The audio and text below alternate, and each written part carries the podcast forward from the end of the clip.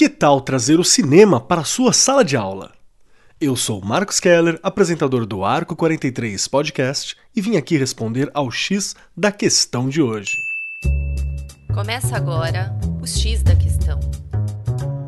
Em tempos normais, o cinema tem a capacidade de juntar um grupo de pessoas desconhecidas em uma grande sala e os conectar através de múltiplas emoções, geralmente em 24 frames por segundo.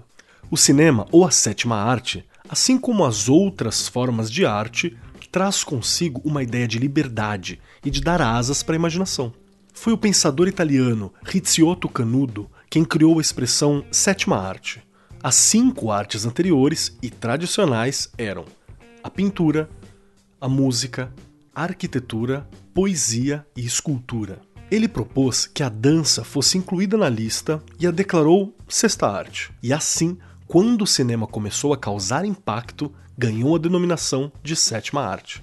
É surreal imaginar como, mesmo passados mais de 100 anos da invenção do cinema, ele segue se renovando, inspirando e comovendo ainda mais. Pense aí na última estreia a qual você foi. Quantos suspiros, pulos na cadeira, sussurros surpresos e até mesmo gritinhos de emoção você não se lembra de ter ouvido? É um poder único e muito oportuno para uma sala de aula. Eu sei que alguns de vocês podem estar pensando: ah, mas assistir a um filme não é uma forma de dar uma aula, é? Não, não é. É tentador pensar que dar play em um filme é simplesmente uma ótima desculpa para o professor se sentar no fundo da sala, diminuir as luzes e adormecer, segurando o controle do projetor. Mas não é verdade, e eu te digo por quê. Criar lições em torno de assistir a um filme popular é uma maneira simples e infalível de se divertir, envolver os alunos e gerar uma genuína interação em torno dos assuntos estudados. Mas além de ver filmes, a própria história do cinema tem muito a ensinar sobre a cultura. Pode haver poucas pessoas que discordem que literatura, teatro e música devam ser ensinados em nossas escolas.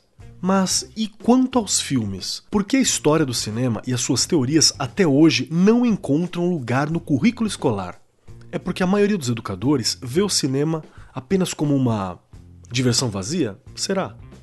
Uma linguagem que mexe tanto com as pessoas não pode ser relegada apenas ao entretenimento simples e sem questionamento. Inevitavelmente, as crianças, assim como os adultos, se projetam nos filmes aos quais assistem.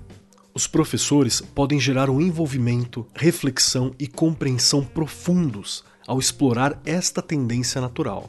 Nas aulas de literatura, por exemplo, uma discussão que renderia e muito pode ser criada a partir da ideia de pensar obras originais versus suas adaptações cinematográficas.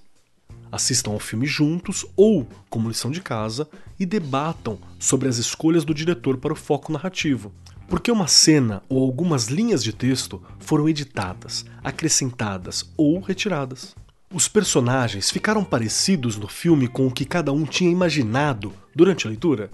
As crianças e adolescentes devem ser ensinados a ler os filmes da mesma forma que são ensinadas a ler livros. Em um mundo onde o cinema tem espaço adequado na sala de aula, as turmas podem aprender como os filmes sistematizam o tempo e espaço, como os filmes comunicam ideias e emoções, como as estruturas dos gêneros cinematográficos nos permitem envolver padrões históricos e sociais. Como diferentes concepções da história do cinema veem as mesmas temáticas, já que um filme pode falar sobre a mesma coisa e ser completamente diferente de outro, de outra corrente ou a explorar filmes sob diferentes ângulos e perspectivas culturais. Se você está pensando em deixar os alunos assistirem a um filme, alguns trabalhos de preparação fazem sentido e podem ajudar.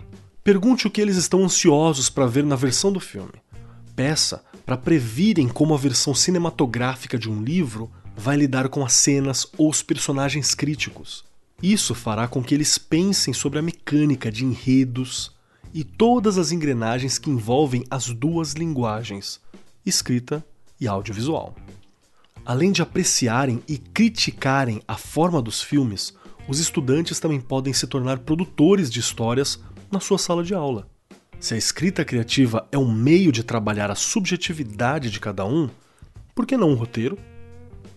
Esse tipo de projeto pode acomodar vários estilos de aprendizagem, como artísticos, sinestésico e verbal, além do trabalho socioemocional.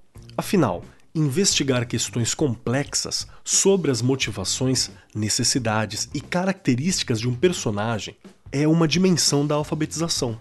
E os filmes são uma maneira de explorar como eles são desenvolvidos na ficção e por que geram tanta conexão com as nossas próprias vidas e onde entra a verossimilhança. Ao pedir aos alunos que explorem questões de identidade pessoal, fornecer espaços seguros como esse para serem vistos, valorizados, cuidados e respeitados é importante. Também é importante que tenham oportunidade de aprender com as experiências e perspectivas variadas uns dos outros. Para criar esse ambiente de aprendizagem, é preciso aproveitar com habilidade as experiências para enriquecer o currículo. Dito isso, não perca mais tempo. Prepare a pipoca, acomodem-se e luz! Câmera, ação! Eu sou Marcos Keller e esse foi o X da Questão, as pílulas quinzenais do Arco 43 Podcast. O X da Questão, por Arco 43, o podcast da Editora do Brasil.